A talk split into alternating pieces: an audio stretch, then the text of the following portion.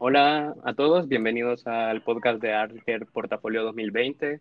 Eh, mi nombre es Camilo Coreas y junto a Carlos García en esta ocasión estamos trayéndole otro episodio, esta vez referente al diseño editorial.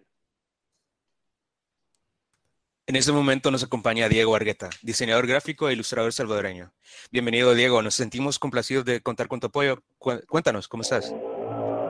Muchas gracias, Carlos, y gracias a todo el equipo de, la Universidad Don Bosco y, al portafolio eh, Alter.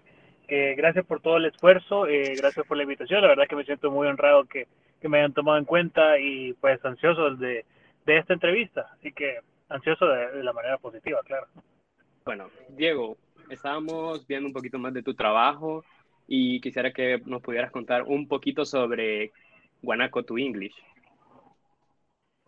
Bueno, la verdad es que Guanaco to English ha sido hasta la fecha, en mis 29 años que tengo de, existir, el trabajo que más orgullo me, hace, me, hace sentir.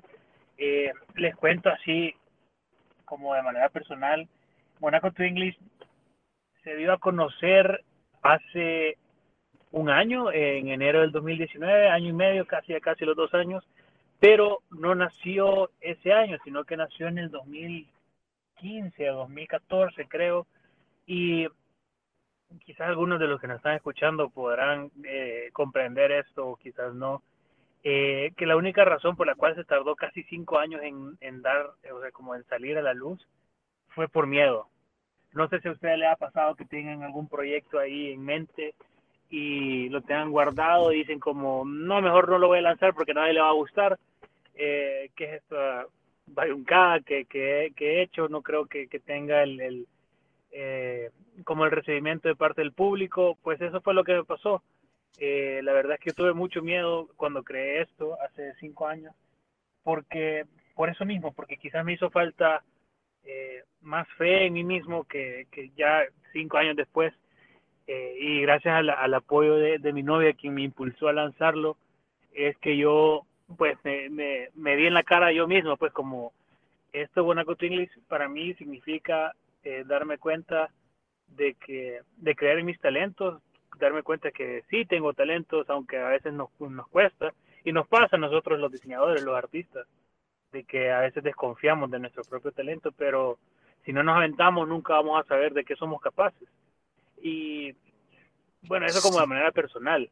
Guanaco English existe, eh, existe y nació con la idea de dar a conocer a El Salvador de una forma diferente ante el público, porque con algo tan diferente como traducir, algo tan sencillo, perdón, como traducir el léxico nuestro al inglés, ya estás eh, como dando a conocer a diferentes culturas nuestra cultura salvadoreña. Entonces es algo tan sencillo, pero tan eh, potente al mismo tiempo, porque básicamente estás abriendo las puertas de la cultura salvadoreña a, ante un idioma que se habla universalmente. Pues.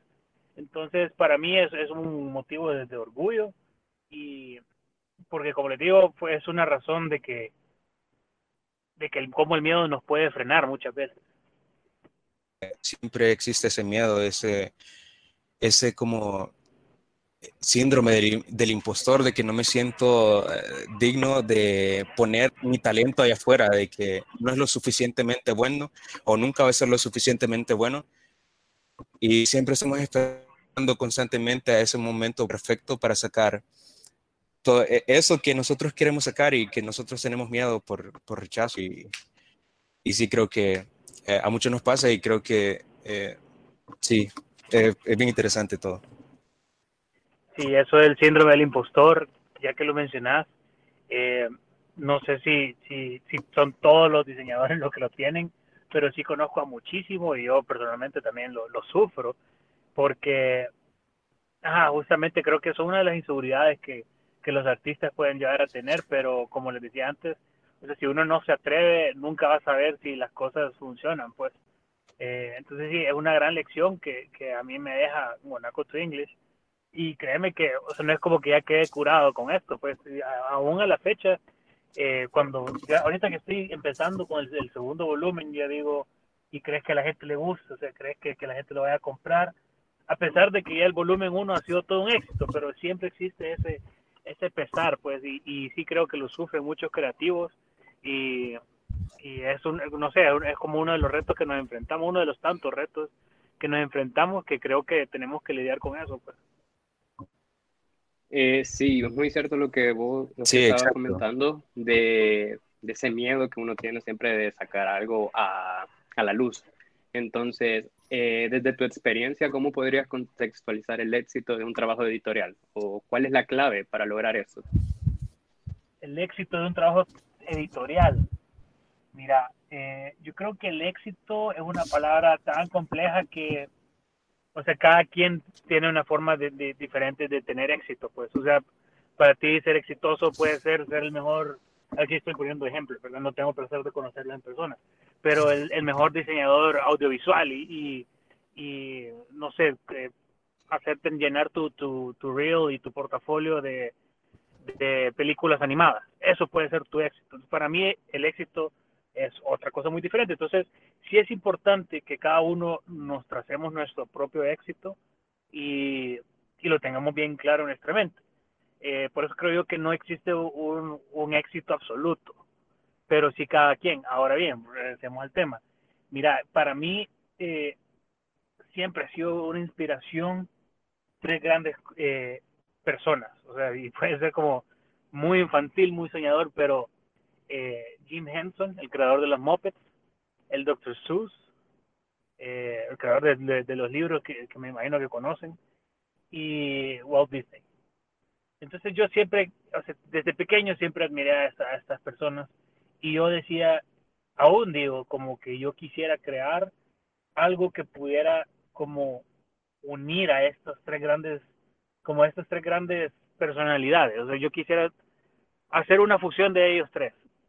Entonces comencé con el Dr. Seuss porque me encanta la ilustración y me encanta eh, escribir historia y, siempre soñé con tener eh, una serie de libros eh, infantiles, o sea, una serie de libros ilustrados, un, esto que se llama el libro álbum, que es el, una técnica editorial donde el libro compone más del 80% de ilustración y 20% texto. Entonces yo quería hacer esto, como una serie de libros, siempre tuve esta inquietud y al mismo tiempo también quería hacer como Jim Henson, ¿verdad? Como crear estos personajes de los Muppets. Entonces, con estas dos eh, como razones de ser que me impulsaban, que para mí eran el éxito, eh, fue que se fue también dando forma a Humberto Pérez, que es el personaje de Guanaco to English, y el diccionario de Guanaco to English. Es decir, digamos, poniéndolo así como en, a las cabales, Humberto Pérez es para mí eh, Frog o la rana René de Jim Henson, y el, la serie de libros de, de diccionario de Guanaco to English es eh, estos libros del Dr. Seuss. Entonces siempre tuve como, como estas aspiraciones a, o sea, más, que como a, lo banal de, de, querer de tener un ídolo o, alguien a quien admirar, es lo, lo, lo, que ellos, la filosofía de estas dos personas, de, de que ellos quieren hacer un cambio en el mundo y, creen mucho en, el contenido positivo, el contenido optimista. Hay una frase de, Jim Henson que, que, no me la puedo tal cual, pero sí se la voy a parafrasear, eh, de que dice que ya hay muchas como cosas negativas que están sucediendo en el mundo. Y darles luz a estas cosas negativas es lo más fácil que se puede hacer. Pero creo que a nosotros, los creativos, eh, tenemos esta noble labor de darle luz a las cosas positivas. Que eso, eso es más difícil eh, de hacer, porque o sea, muchas veces, a ustedes les puede llegar a pasar de que si ustedes ponen algún contenido eh, positivo, no, no van a tener el mismo número de likes que si ponen algo con morbo y de violencia y, hablando mal del país, eso es fácil, eso eh, eso cualquiera lo hace, pero hablar en bien de, de, algo y sobre todo de un, de un país tan dañado, tan estereotipado como El Salvador, es, es difícil. Entonces creo que para mí el éxito es eh, poner a, El Salvador en alto. Eso creo que podría decirlo ya de manera resumida. Eh, cambiar la perspectiva que tiene El Salvador a través del diseño. Uno es cómo nosotros somos resultado de todo aquello que consumimos una leí en un libro que un escritor no es sino más el resultado de todos los autores que él ha leído.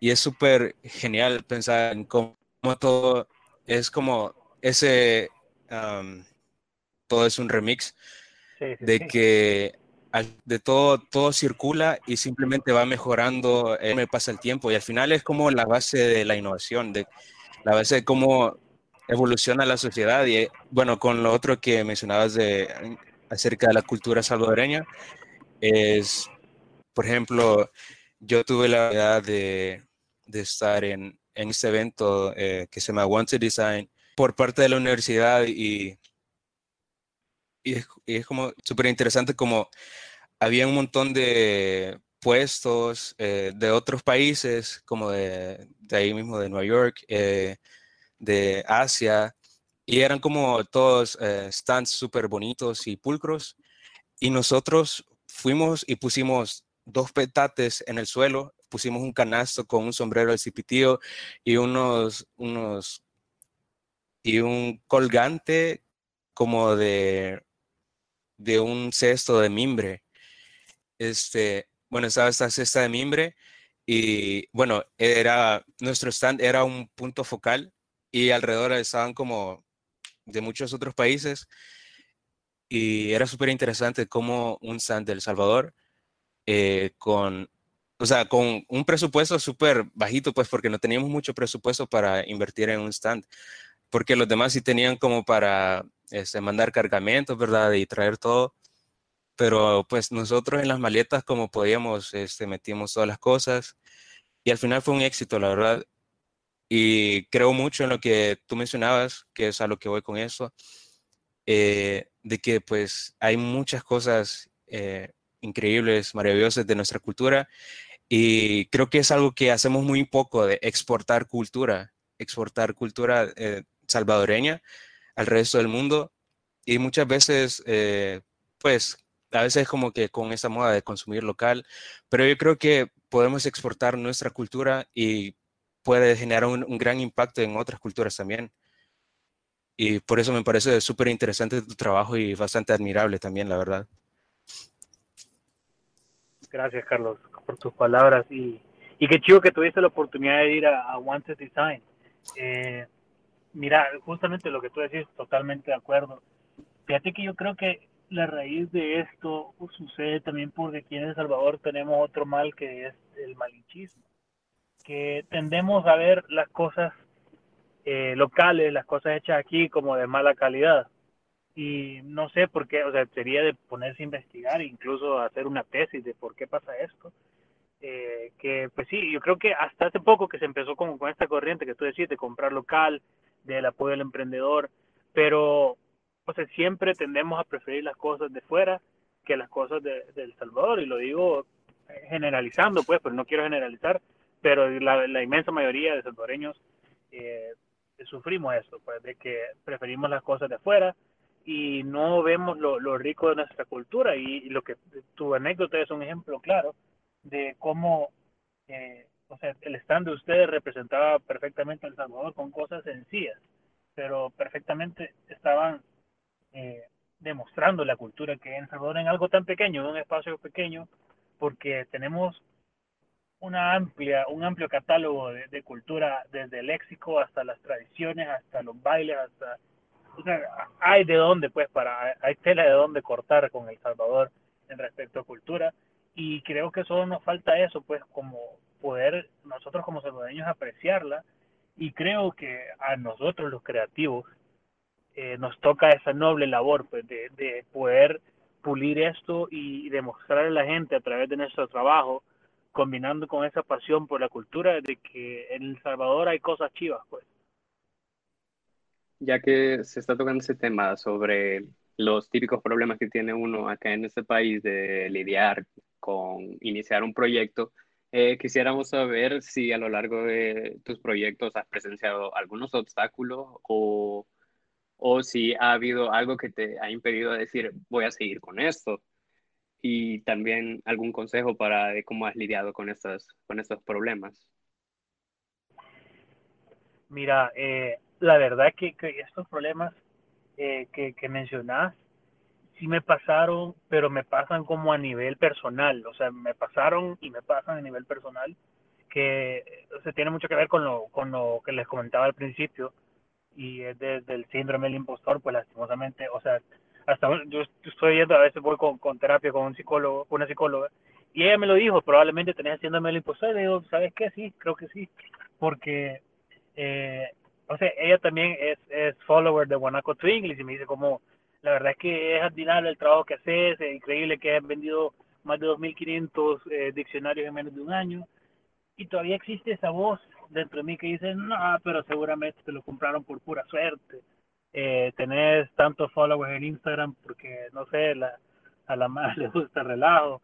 Y, y ahí, o sea, esa voz existe ahí y creo que de las mayores dificultades es tratar de, de ignorar esa voz que yo espero que los que están aquí creativos no tengan eso, pero si lo tienen, eh, creo que me, me, me, entenderían. Y he hablado con otras personas creativas que no necesariamente son diseñadores, pero son como arquitectos, y que sí lo sufren. Y que yo creo que es ese miedo como a exponer tu trabajo ante el mundo, porque nosotros como en esta industria creativa eh, ponemos alma, corazón y vida en cada uno de nuestros trabajos y básicamente en cada una de nuestras piezas estamos dejando huellas, como pequeñas porciones de, de, nuestra vida y tenemos ese miedo a, a, la crítica, el miedo al fracaso. Y a mí me pasa esto, o sea, digamos, a veces eh, puede parecer tonto, pero cada post me lo pienso un montón, cómo será que a la gente no le va a gustar. Eh, y, les confieso que, que, muchas veces desde los consejos que dice Humberto Pérez en Instagram, son consejos que, que, que me que, o sea, los, los pongo porque también a mí me gustaría que me los dieran. Y, y yo creo que una de las mayores dificultades que tuve con Guanaco to English fue esa, esa barrera del miedo, que yo les dije que, o sea, que les mencioné que duró casi cinco años, o sea, Guanaco English pasó encerrado después de, de, fermentar y crear la idea, el concepto de Guanaco English, eh, en, una primera instancia, el primerísimo volumen, que eran solo 80 palabras, pasaron ahí en una carpeta de InDesign guardadas por cinco o seis años. Eh, y como les digo, fue por miedo, entonces de quitarse esas telarañas mentales del miedo y, o sea, como ponerse las pilas y decir, como, no, hombre, yo soy capaz y creo mi trabajo, entonces aquí voy. Eso creo que ha sido mi, mi, mayor reto, eh, Camilo, en, en, esto, como el, el, el, ¿cómo decirte? obstáculos mentales que yo mismo me pongo, pues eso creo que ha sido de los mayores retos que, que con los que he vivido. ¿Cómo fue ese momento o el proceso en el que dijiste, um, no, o sea, ya tengo que sacar eso, o sea, no puedo tener esto toda la vida ahí guardado y e irme a la tumba y nunca haber sacado esto?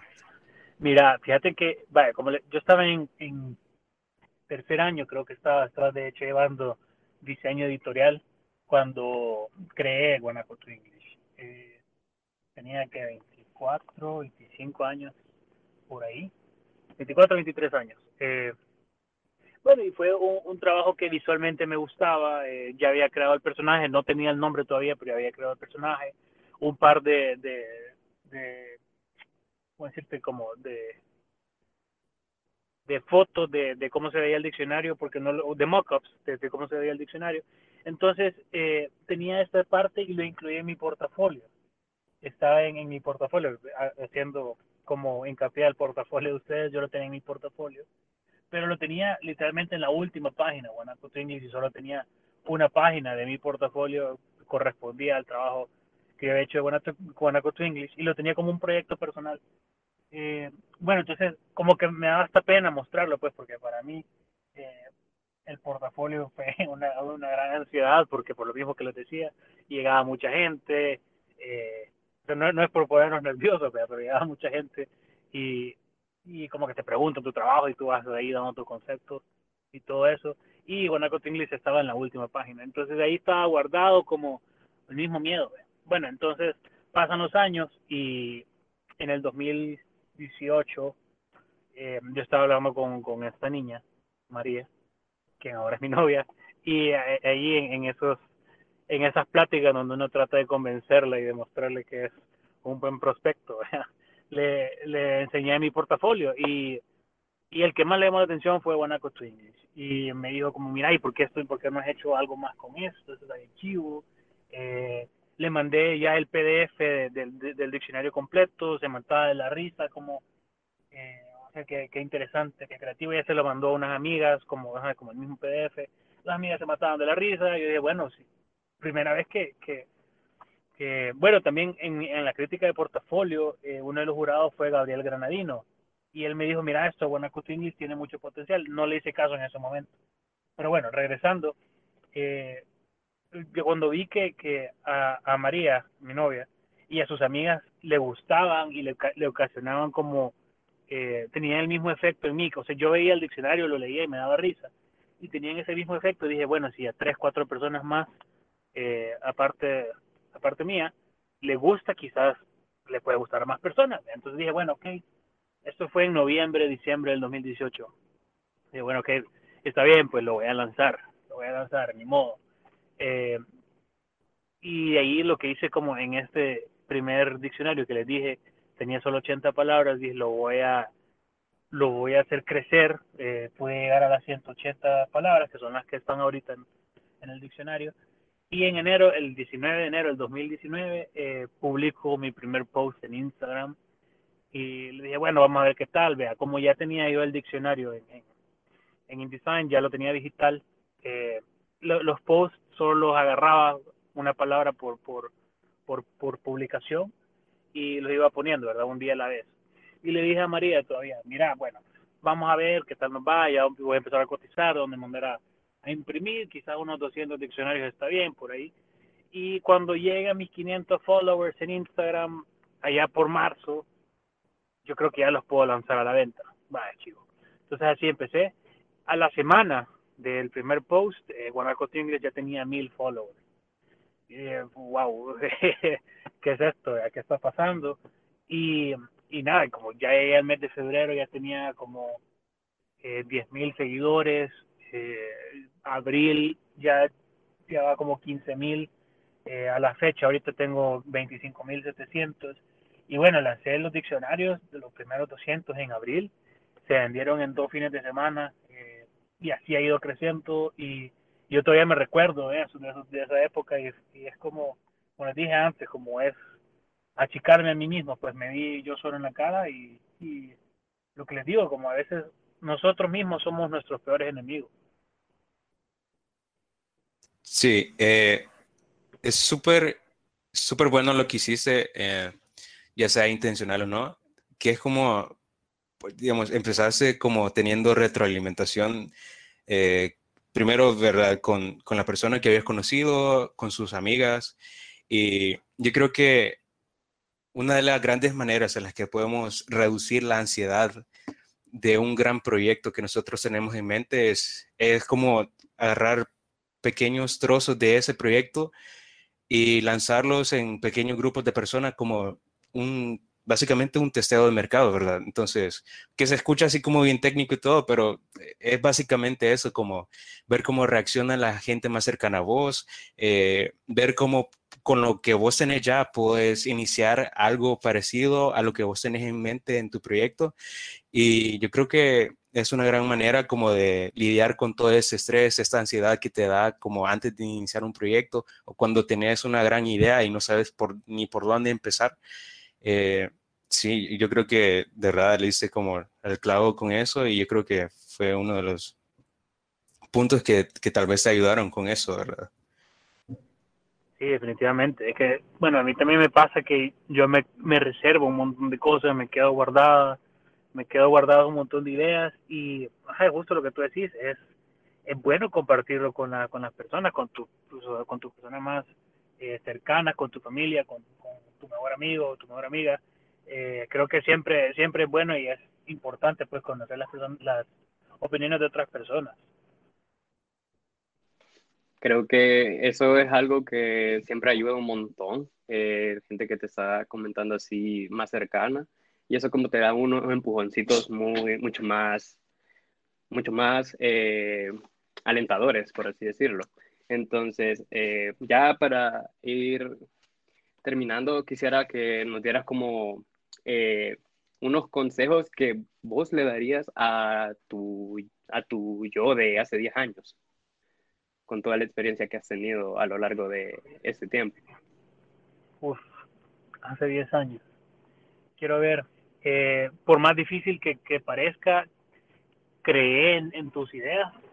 Eh, no, no, por mucha inseguridad que tengas, eh, fe a tus ideas, tenerte fe a vos mismo, que si sos capaz, aunque tu mente te diga lo contrario, sos capaz de un montón de cosas, eh, tenés un gran talento, aunque, aunque a veces lo dudes, eh, todo va a estar bien, ya va a ver que todo, todo te va a ir bien y, y no dudes, o sea, por, por tratar de, eso va a ser una lucha constante que vas a tener, la, la duda sobre ti mismo, sobre tu talento, tu creatividad, pero eh, quiero ver hace 10 años, sí, empezando la universidad casi, eh, va a ser una carrera muy bonita, una carrera que te va a exigir mucho, pero al mismo tiempo vas a conocer un montón, un montón de talentos que tenías ocultos, eh, siempre tratar de explotar y aprender lo más que puedas, porque va a ser una gran escuela esta, de diseño, va a ser tu gran pasión, va a ser eh, tu motor de vida casi que,